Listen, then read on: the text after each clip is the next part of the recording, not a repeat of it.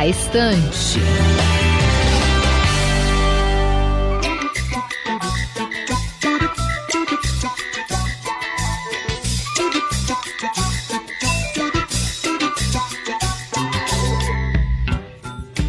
Oi, pessoal, estamos começando mais um Na Estante. No episódio de hoje, vamos falar sobre a literatura infantil. O mês de abril é voltado para incentivar a literatura infantil. Isso porque no dia 2 é comemorado o Dia Internacional do Livro Infantil e no dia 18 o Dia Nacional do Livro Infantil.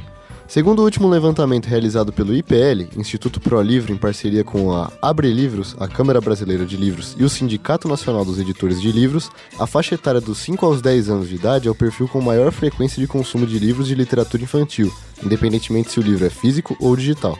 Essas crianças representam 23% de toda a população e costumam ler diariamente ou quase todos os dias por vontade própria. Incentivar a leitura na infância traz muitos benefícios. Estimula a criatividade, autoconhecimento, melhora a escrita, incentiva a imaginação, entre outros. Dentro da literatura infantil, existem diversos livros que abordam temas relevantes de forma leve, com o intuito de ensinar e fazer o pequeno entender as questões sociais e individuais. A luta contra o racismo é um desses assuntos que desenvolve nelas, o respeito e o amor pelo próximo. Vamos conhecer dois livros que ensinam as crianças a explorarem suas origens.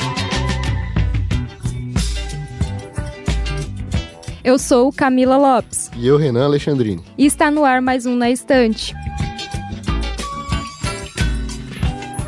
O Amor Não Tem Cor, que fala da questão racial é, do meu filho. Que meu filho Jorge, ele nasceu branco em uma família preta. E aí eu sofri bastante preconceito, racismo mesmo, me perguntando na rua se eu tinha adotado ele, se ele não era meu filho, se eu era babá. E por conta disso, é, eu resolvi escrever a história. Josi Asca é pedagoga e escritora de livros infanto-juvenis e escreveu a obra O Amor Não Tem Cor. Ela conta um pouco sobre esse trabalho. É, através do, da árvore genealógica, ele consegue descobrir que ele tem na, nas suas raízes a, toda essa ancestralidade. Ele consegue resgatar parentes, né, os seus ancestrais africanos e ele descobre que ele tem reis e rainhas africanos na raiz dele, na sua ancestralidade. A autora também lançou recentemente Aqui em Sua Cor Preciosa. Ela fala um pouco sobre o personagem. É, lancei ele o, ano, o mês passado na Expo Favela, que é o Aqui em Sua Cor Preciosa, que retrata a história de um menino que é empoderado. Ele vem de uma família que trata desde muito cedo os assuntos do seu cabelo, da sua pele, toda a sua representatividade e com isso ele ajuda os amigos na escola a se empoderarem também. Se um pinguinho de tinta cai num pedacinho azul do papel, num instante imagino uma linda gaivota voar no céu. Uma boa história pode ser importante para uma criança, mas são as ilustrações que dão vida ao conto. Ajuda a criar na mente da criança o ambiente que se passa a narrativa. É o que explica o ilustrador Milton Dias. A ilustração é um ponto muito importante no livro infantil, porque ela ajuda a conduzir a criança para um visual que ela ainda não consegue projetar. A criança ela não tem elementos semióticos o suficiente na vida dela para poder construir um cenário e inserir um personagem à narrativa. E a ilustração ela ajuda a conduzir a criança para esse cenário e ajuda ela a, a ficar mais imersa na história, né? É, ela vê os personagens e ela vê se, alguns personagens que se pareçam, pareçam com ela, ela vê uma, um cenário que se parece com o dela, com construções familiares que pareçam com a dela, ajuda ela a se identificar com a história e a criar na mente dela o ambiente que ela precisa para poder viver aquela história. Então, nesse ponto, a ilustração tem um papel fundamental, porque ela faz essa condução da criança e ainda estimula a criatividade dela de bolar o cenário junto com, com o que ela está lendo ali. No meio literário infantil também se encontra um tema interessante. Já ouviu falar de palíndromos, Renan? Eu não, Camila. O autor Caio Zerbini explica o que é. Essa história toda nasceu do fato de que eu sou palindromista. Antes de escrever o livro, eu já tinha uma coleção de palíndromos. Palíndromo é uma palavra ou uma frase que você pode ler é, da forma certa ou contrária e dá a mesma coisa. Por exemplo, a palavra ovo ou a palavra arara. Se você lê ao contrário, também é ovo, também é arara. mas é possível fazer frases também é, em palíndromo. Tem uma muito famosa que é aquela socorram-me subir no ônibus em Marrocos, né? Então eu tive o hábito de criar palíndromos e já tinha uma lista com mais ou menos uns 40, 50 palíndromos e queria transformá-los num livro. Ele diz como usou de inspiração para criar o Tio mais oito. Como eu gosto muito de jogo de palavras, eu acho que isso é encantador para as crianças né, para o despertar delas para a poesia, para a literatura, para a escrita e para a leitura em si, eu, eu separei os, um, os meus palíndromos que pudessem caber num livro infantil. E a minha primeira ideia era simplesmente fazer um livro com palíndromos ilustrados, que eu achei que seria uma ideia divertidíssima, porque os palíndromos às vezes eles não fazem muito sentido, né? E quando você ilustra uma coisa meio sem sentido, aquilo pode ser engraçado, né? Por exemplo, eu vou dar um exemplo. Um dos palíndromos do livro é assim: Ora, sapo, ame a arara, a ema, o pássaro. Quer dizer, se você fosse ilustrar isso, daria uma ilustração é, engraçada, né? Abriria uma é, todo uma, um leque de, de oportunidades para a ilustradora fazer e, enfim, também trabalhar a criatividade dela. Então eu achava que simplesmente um livro com palíndromos ilustrados já seria, seria muito legal fazer uma seleção de palíndromos e uma, um ilustrador ou uma ilustradora ilustrar esses palíndromos.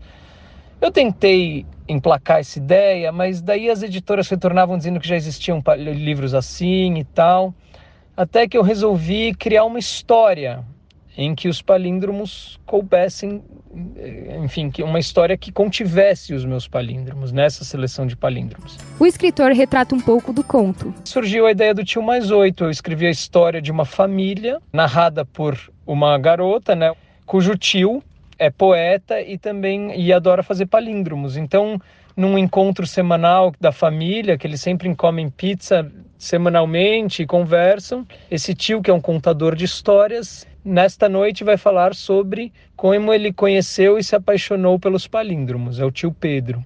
Então ele conta como a vida dele é perpassada por palíndromos que surgiam em momentos de muito afeto e que marcaram a, a vida dele. Então ele fala, por exemplo, sobre um acampamento que ele fez com uma amiga chamada Paula e surgiu para ele o palíndromo: A lua parece de ser a Paula.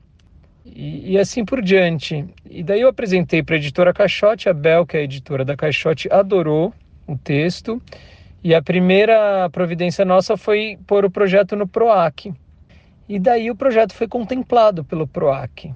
É, então a gente ganhou 25 mil reais para a publicação do livro. E aí a Bel me apresentou para Bruna Lubambo, que é uma ilustradora maravilhosa lá de Belo Horizonte e ela topou ilustrar e assim nasceu o Tio Mais Oito.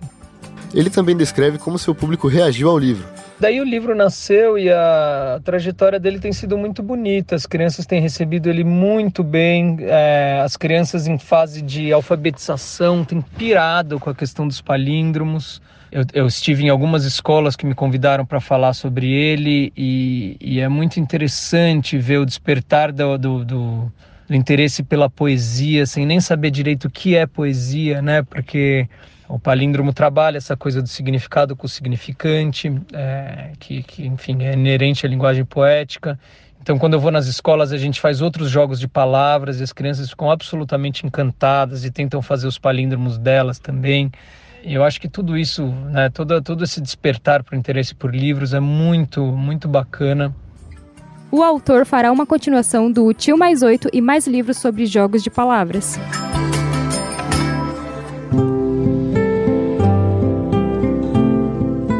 Existem outras leituras que também ensinam de forma simples para a criançada os processos da vida que terão que passar. Um deles é o conto Como Eu Me Sinto, da terapeuta Cornélia Maude Spilmer. A narrativa ajuda os pequenos a lidarem com sentimentos e como se relacionar com o próximo. O menino que tinha medo de errar, de André Viviane Taubman, explora um sentimento, o medo. Pedro é um menino que vive preocupado, com medo de cometer erros. Prefere passar os dias sozinho em casa a aproveitar a companhia dos amigos. Esse temor se torna uma grande prisão, porque ele tem medo de fazer alguma coisa errada nas brincadeiras com outros colegas.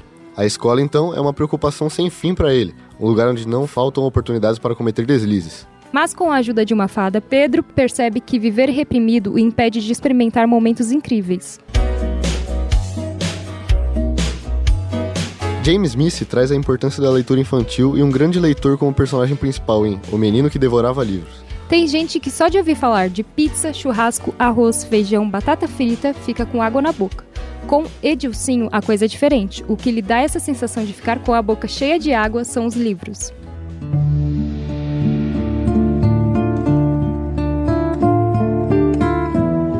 O escritor Rodrigo Goix traz um conto sobre cabelos crespos e cacheados. Preocupado com o bullying que sofrem as crianças cacheadas e crespas de todo o Brasil, o diretor da empresa brasileira de beleza Ienza, Rodrigo Goix, escreveu o livro infantil Cabelo Bom é o Quê?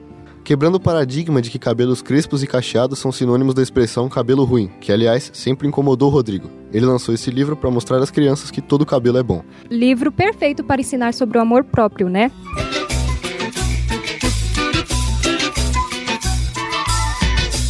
O episódio de hoje vai ficando por aqui. Esperamos que tenham gostado. Até o próximo programa. O Na Estante é uma produção dos alunos de jornalismo da redação multimídia da Universidade Metodista de São Paulo. Locução e produção por Camila Lopes e Renan Alexandrini. Trabalhos técnicos por Léo Engelman. E orientação da professora Filomena Saleme. Até o próximo Na Estante.